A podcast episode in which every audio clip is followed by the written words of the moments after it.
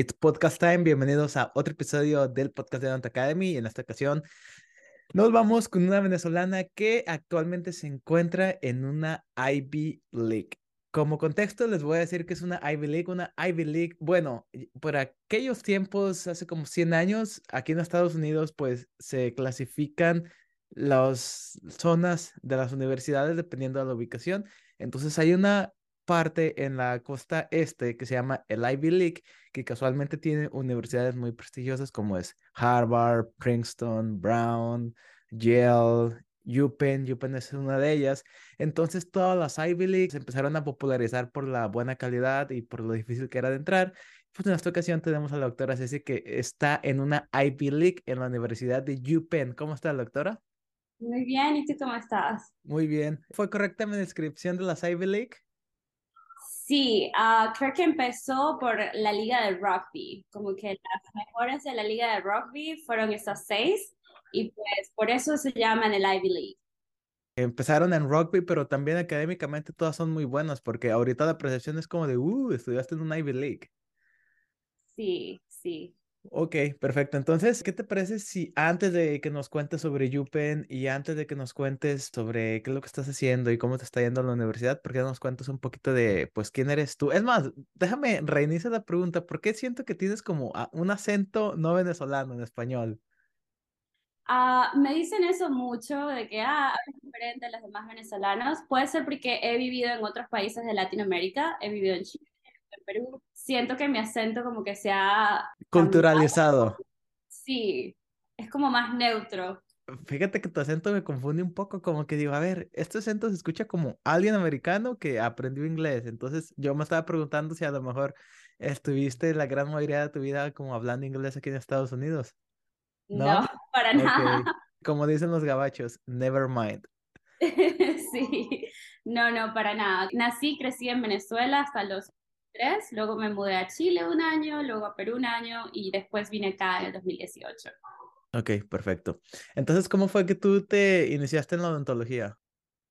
Pues mi mamá es odontólogo y creo que eso influyó. Ella nunca me pidió ser odontólogo, nunca fue como que tienes que seguir mi carrera. Quería estudiar ingeniería química Luego tuve como que muy malos profesores de matemática y le agarré miedo a las matemáticas y obviamente dije, no, no, ingeniería no es para mí. Durante mi adolescencia tuve ortodoncia y pues cuando salí de la ortodoncia como que cambió mi vida por completo porque antes de eso mis dientes eran horribles.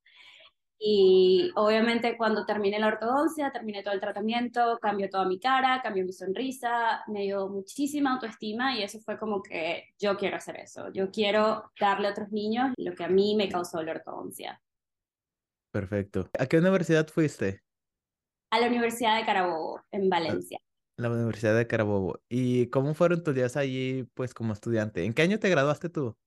Yo me gradué en el 2016. ¿Cómo fue tu etapa de estudiante y en qué momento tú supiste que te ibas a venir aquí a Estados Unidos? Y te hago esa pregunta porque, pues obviamente el podcast es en español y obviamente hay una gran parte de la audiencia que escucha este podcast que pues ya sabe que yo estoy haciendo la revalidación o reválida. Obviamente ellos infieren que tú también lo estás haciendo. Entonces de repente cada historia es única y cuéntame cómo fue como que tú, ajá, momento de que, ok, me voy a ir para Estados Unidos. O, ajá, sí se puede hacer. Volviéndolo a la universidad, pues fue muy duro, no solo por la carga académica, por los pacientes, todo eso, sino porque justamente estuve en una situación del país que fue muy duro, hubo una cantidad de paros, una cantidad se murió eh, el presidente, hubo otro presidente, hubo marchas. Creo que eso fue lo que me impulsó a dejar mi país que ya llegó un momento que ya yo estaba cerca de la grabación y a pesar de que tenía mi mamá, tenía una clínica, yo veía que mi futuro en el país era como que no, no tenía mucho futuro, no era mucho lo que podía hacer. Y ya ahí dije, no, me tengo que ir. ¿Tú ya sabías de gente que ya estaba haciendo como revalidación o ya trabajaba aquí como dentista? Aquí en Estados Unidos no. Aquí en Estados Unidos mi hermana se había venido y yo empecé a averiguar y veía, 250 mil dólares, yo no tengo ese dinero, nunca lo vaya a tener. Y eso, fue mi, y eso es lo que fue lo que me hizo decidir mudarme hacia el sur. Yo dije, bueno, Chile, nada más un examen, es mucho más fácil en teoría, so me voy a Chile. Oh, entonces tú estuviste en Chile antes de aquí. Sí. ¿Y cómo te fue allá? Fue duro, fue duro. O sea, primero estaba muy joven, o sea, fue la primera vez que salí de mi casa y salí completamente del país y obviamente aprender muchísimo. No llegué con mi título, de hecho no llegué a revalidar en Chile. Trabajé muchísimo y obviamente el sueldo mínimo quizás me daba para vivir y ya. Eh, luego me mudé a Perú, ahí la revalida fue súper sencilla, entre comillas, y pues ya empecé, llegué trabajando de dentista y eso fue como que lo bonito, lo bueno que me llevó de Perú, que me permitió empezar a trabajar, volver a mi carrera después de casi un año de estar de asistente dental. Correcto.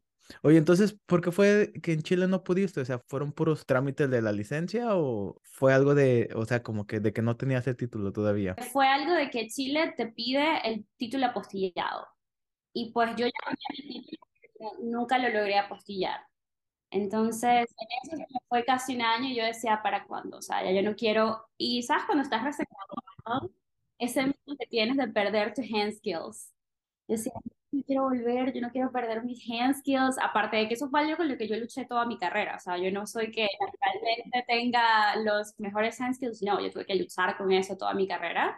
Y pues, se graduara como mi miedo, o sea, yo no quería perderlo. Oye, y ahora, entonces, esa fue la razón por la que te fuiste a Perú. Entonces, duraste, te graduaste en el 2016, te vas en el 2017 a Chile, 2018 a Perú, y estás en el 2018, esos son hace cinco años. ¿Cómo? O sea, eh, ¿dónde entra Estados Unidos en la ecuación y los boards y todo? Porque toma mucho tiempo. Pues mi hermana ya estaba acá y tengo una familia acá, tengo mis tíos, mis primos, y mi hermana me dice, vente de vacaciones ella siempre, vente, vente, vente, vente a vivir acá, acá vas a estar mejor, en el sur estás sola, que es Latinoamérica, es muy peligroso, tal, qué sé yo. Y ella me dijo, no, nada más vente de vacaciones, vente de vacaciones, vente un mes, aquí te quedas en casa de mi tía, o sea, vamos a salir, o sea, supuestamente eran mis vacaciones de agosto.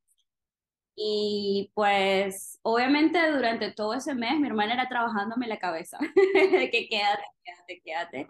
Y yo todavía estaba como que no, pero es que yo acá no voy a poder nunca ejercer, o sea, siempre ese miedo de que yo no quería dejar mi carrera. Luego conocí al que ahora es mi ex esposo y pues me enamoré, ya, ya era otra cosa, ya era como que ya, ya tengo más razones por las que quedarme. Ahí en Estados Unidos, bueno, aquí, yo también estoy aquí. En Estados Unidos. Okay. Y pues me casé y ahí fue como que, ok, ya estoy aquí, ya tengo que ver qué voy a hacer. O sea, ya tengo que buscar las maneras de volver a mi carrera. Tomó tiempo aprender el idioma, me tomó quizás un año que yo me sintiera que ya yo puedo como que ponerme a estudiar por los boards porque ya tengo el idioma dominado. Mi matrimonio no resultó, lamentablemente, pero sí me quedé acá y pues empecé a estudiar para los boards y empecé a aplicar para las universidades y todo eso. Muy bien, entonces cuéntanos un poquito cómo fue que estudiaste como para los boards, o sea, fue como bien intensivo, ocho horas al día durante uno o dos meses, o fue como más casual, como una o dos horitas, como por un periodo extendido de tiempo. Para el primer board, A ti te tocaron los dos, ¿verdad? Oh, sí. Oye, confirma, ¿en, qué eres? ¿Una tercer año o cuarto año? ¿D3 o D4? En mayo soy una D4. Una D4 yo creo que vas a coincidir conmigo, pero ahorita yo soy un D4 y a mí me tocó todo el, cuarto año de que están haciendo todos los boards. El examen se ve bien fácil ahorita el Integrated, comparado con el que tú y yo hicimos, ¿verdad? Sí. De hecho, mi roommate, ella es ecuatoriana y ella falló el primero y después tomó el IMD. Me dijo, es más fácil. Ya, ya, ya. Entonces ahorita digo, no, hombre, la puerta ya está muchísimo más abierta para todos los internacionales que se quieran venir, ¿verdad? Sí, totalmente, totalmente. Aparte todavía está más estandarizado porque yo cuando estaba estudiando, o sea, te metías a los foros y ¿qué estudias? No, pues que yo estoy estudiando los dental decks, yo estoy estudiando los release questions, preguntas las pasadas, estoy estudiando una aplicación, estoy estudiando el IMBD, el, el libro, estoy estudiando del este y ahorita nada más con una app, ya tienes ahí todo. Ya tienes totalmente todo está listo. Oh, perfecto. Entonces, cuéntame cómo estudiaste para ellos sea, como te dije, para el primero me tomó un año. En ese momento trabajaba en una skating rink como secretaria y trabajaba con niñera, como nanny, como nanny. Entonces, en el ring, eh, realmente mi trabajo no hacía nada y ellos me dejaban estudiar y yo estudiaba como seis horas al día. Y después, los fines de semana, obviamente, era mi tiempo, yo me dedicaba a estudiar. hasta que llegó la pandemia y obviamente perdí uno de mis trabajos y me dedicaba intensivo toda la mañana a estudiar, pero luego, o sea, yo tardé como dos semanas sin trabajo y luego apliqué asistente dental. Y entonces ya tenía dos trabajos, asistente dental, niñera. Mi hora de estudiar después de eso era como a las 8 que se dormía el niño hasta las 10. Era súper difícil porque ya yo llegaba cansada de dos trabajos prácticamente y luego estudiar dos horas era súper difícil. Hasta que ya tuve como a una semana de dar mis boards, la doctora con la que yo trabajaba, ella decidió cerrar su práctica para que yo estudiara para mi examen. Entonces, tuve 11 días que lo que hice fue estudiar. De mañana a la noche estuve a estudiar.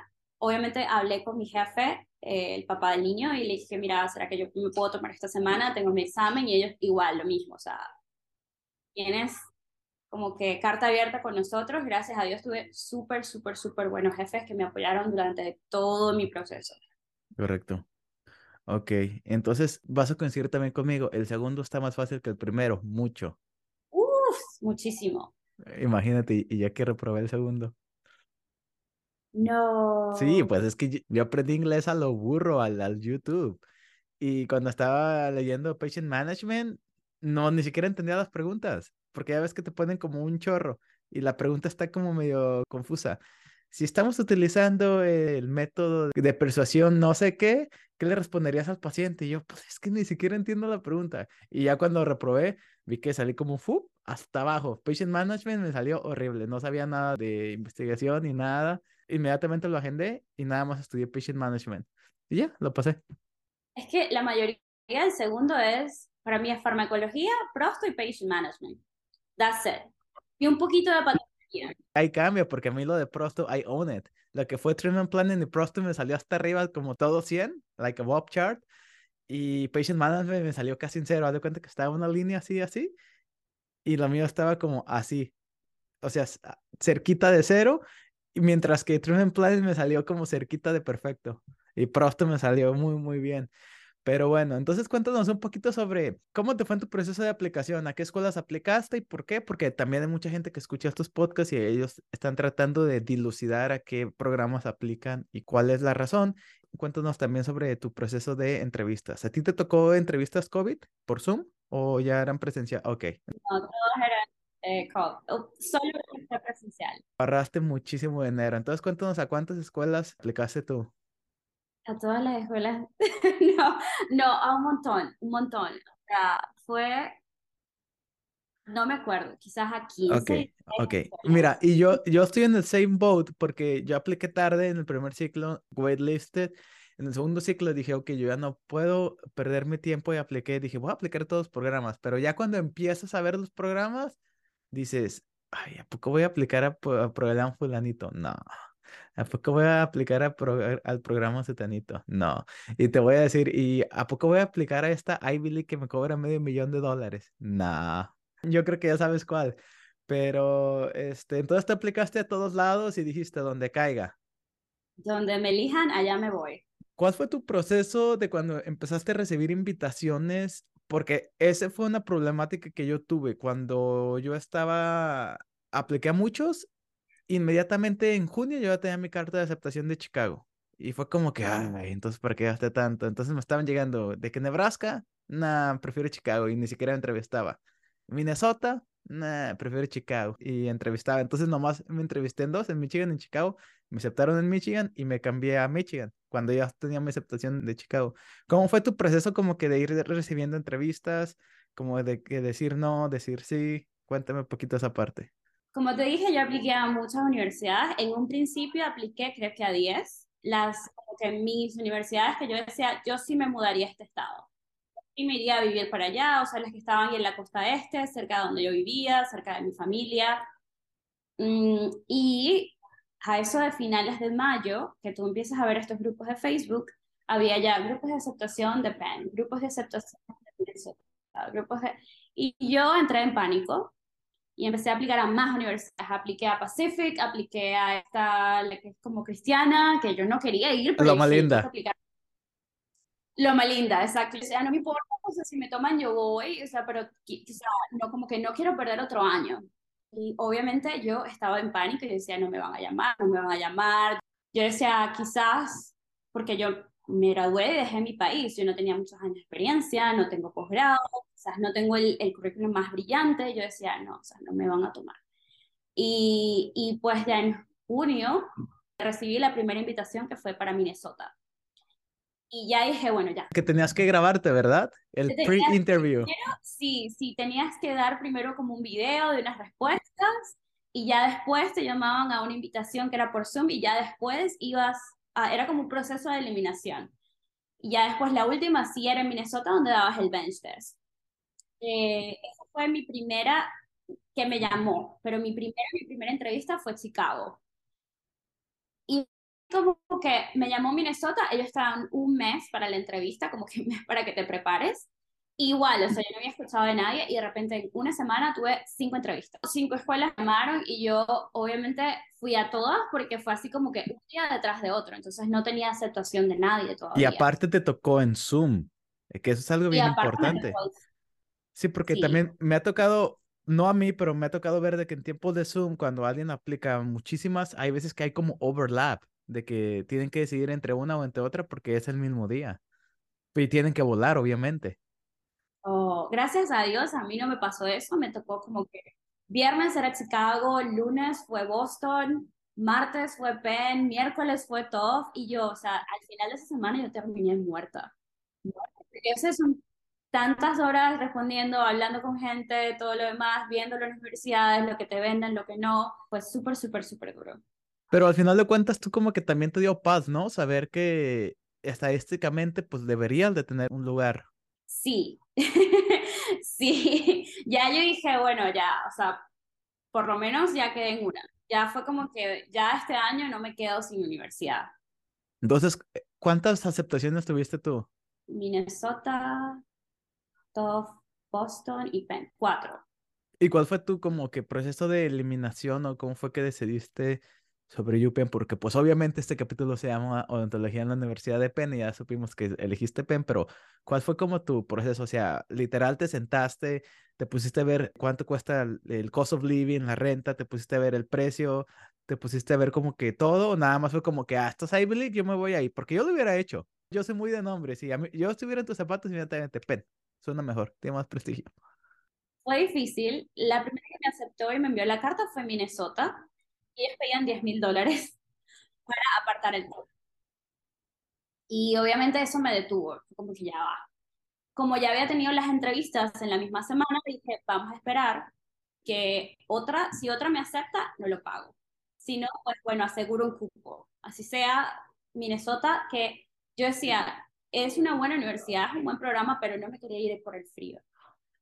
Yo dije, no, es demasiado invierno, yo me deprimo, no puedo. Me aceptó Boston justamente el día que me tocaba pagar para Minnesota y dije, ya, pues me voy a Boston.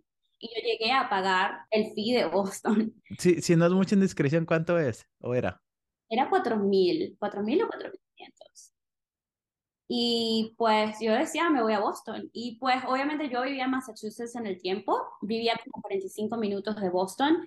Y mi jefe me dijo, pues puedes vivir acá mientras que te gradúas, porque yo vivía como que en un estudio. Y yo decía, bueno, free housing es el programa más económico, yo creo, porque son dos años. En ese tiempo yo estaba aplicando al Army y yo decía, bueno, me da tiempo de ir al bootcamp, mientras que espero la aceptación. Entonces era para mí, Boston era la que era.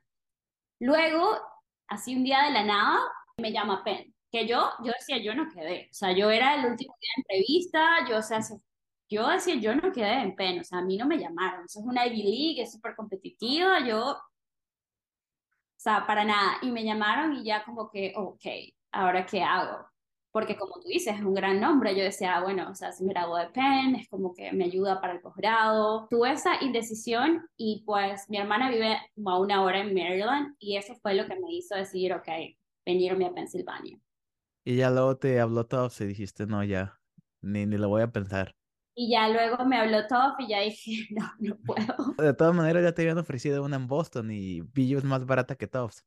Sí, exacto. Ok, entonces esa decisión de eliminar Tops fue fácil. Fue relativamente fácil porque ya tenía como que algo en Boston y ya. Perfecto. Muy bien, muchísimas gracias por compartirnos como tu travesía. De repente todas las travesías son como diferentes e iguales. Siempre hay muchas similitudes entre pues todos los que estamos acá. Yo desde que estoy aplicando para el Advanced Standing, yo sabía que yo quería hacer prostodoncia. A mí me gusta. No me gusta el Single Tooth Dentistry. No me gusta andar leyendo con aseguranzas. Me gusta cambiar vidas. Yo no sé tú, pero yo nunca he escuchado, oh, doctor, esta clase uno que me hiciste me cambió la vida. No. Entonces, eh, precisamente una venezolana tuya me eh, presentó a la ex jefa del departamento de prostodoncia. Y pues le mandé un mensaje y me dijo, ah, sí, a visitar cuando quieras. Y me aventé un road trip, fui y manejé y luego volé otra vez. Y visité el programa dos veces, el programa de prostodoncia. Entonces me tocó estar ahí así como siendo shadowing, me hacían toda la escuela, el laboratorio digital, me tocó saludar al doctor Platz, etcétera, etcétera, etcétera. Y las clínicas, oh my God, están bien bonitas, las que tienen como las luces en círculos. Yo creo que de todas las universidades de Estados Unidos, las clínicas que tienen ustedes son como las más bonitas. Ahora, cuéntame, oye, aparte de que la ubicación está como bien bonito, ¿cómo se llama donde están todos los edificios de UPenn y que está como el camino en medio, lleno de árboles, a un lado? A lo mejor sí, está bien bonito, bien, bien, bien bonito. Cuéntame todo lo que tengamos que saber de Penn, a lo mejor alguien que va a ser aceptado o alguien que va a ser entrevistado que está haciendo su tarea como de obtener toda esa información, pues va a ser valiosísima esta información. Cuéntanos todo de Penn, desde cómo fueron tus clases, o sea, cuántos meses fuiste, cómo fueron tus clases, eh, todo lo que tienes que hacer como D3, lo que vas a hacer como D4, todo.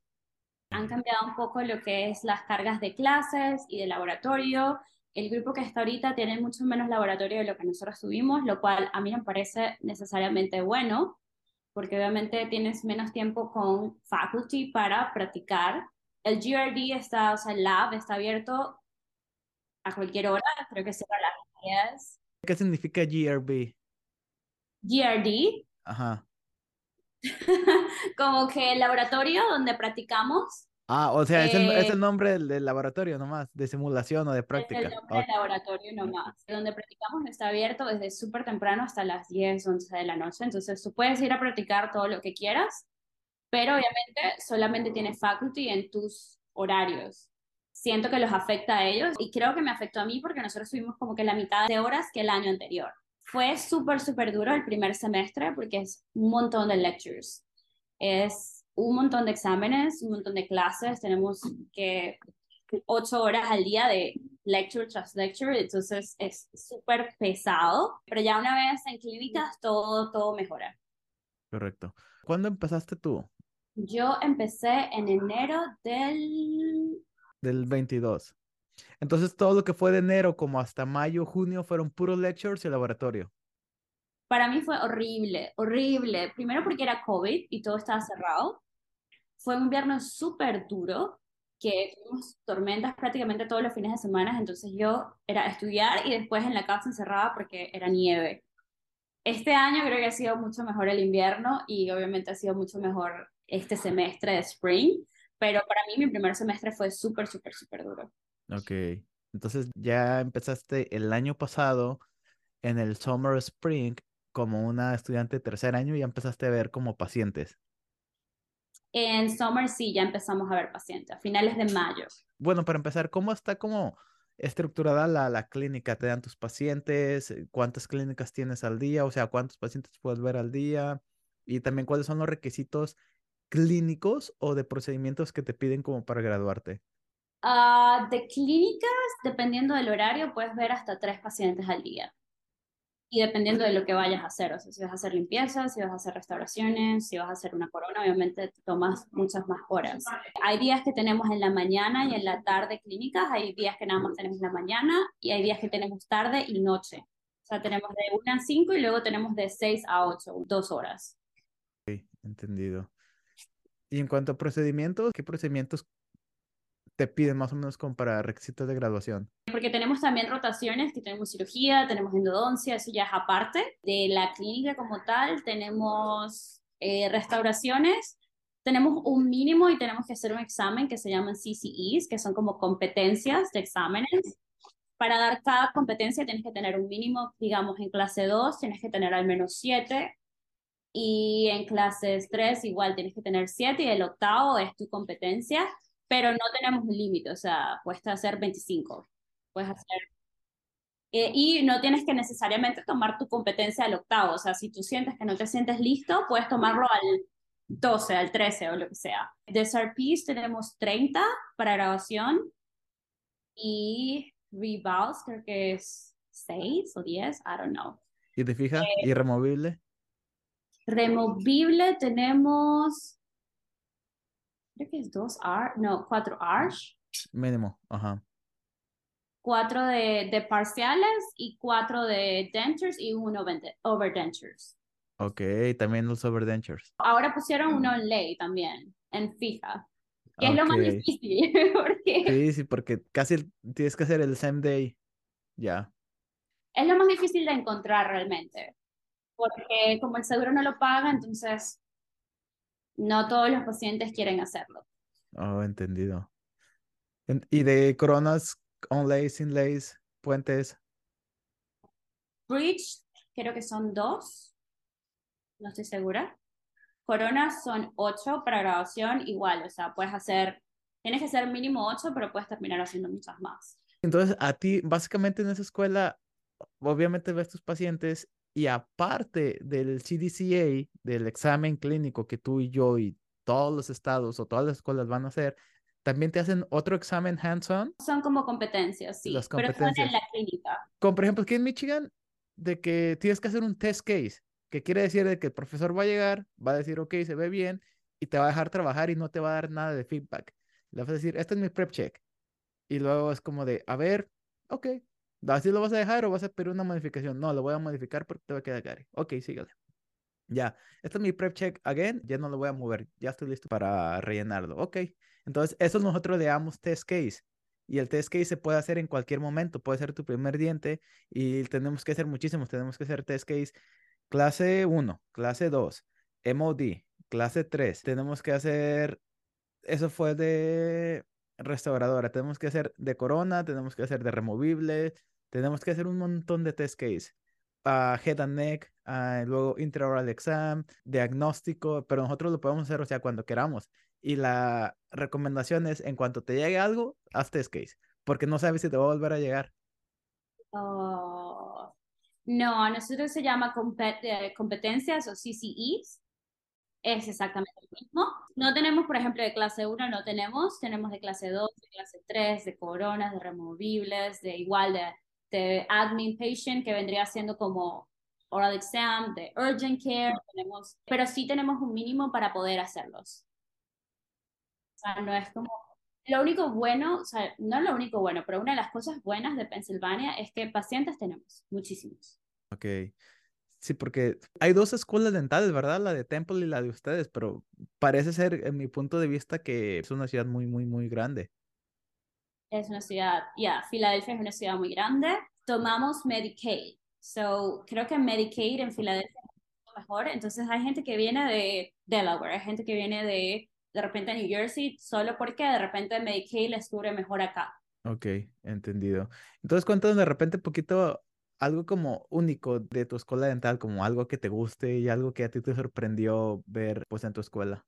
Pues me gusta eso de la tecnología y de que el digital dentistry está súper ahí. Creo que si tienes interés en eso, puedes hacerlo muchísimo. Si no tienes interés, como que tienes solamente un caso, pero si tú quieres hacer todos tus casos digitales, haces todos tus casos digitales. Claro, siempre y cuando sean casos que se pueden hacer digitales. Oye, luego, ¿a ti te tocó trabajar con los simuladores virtuales?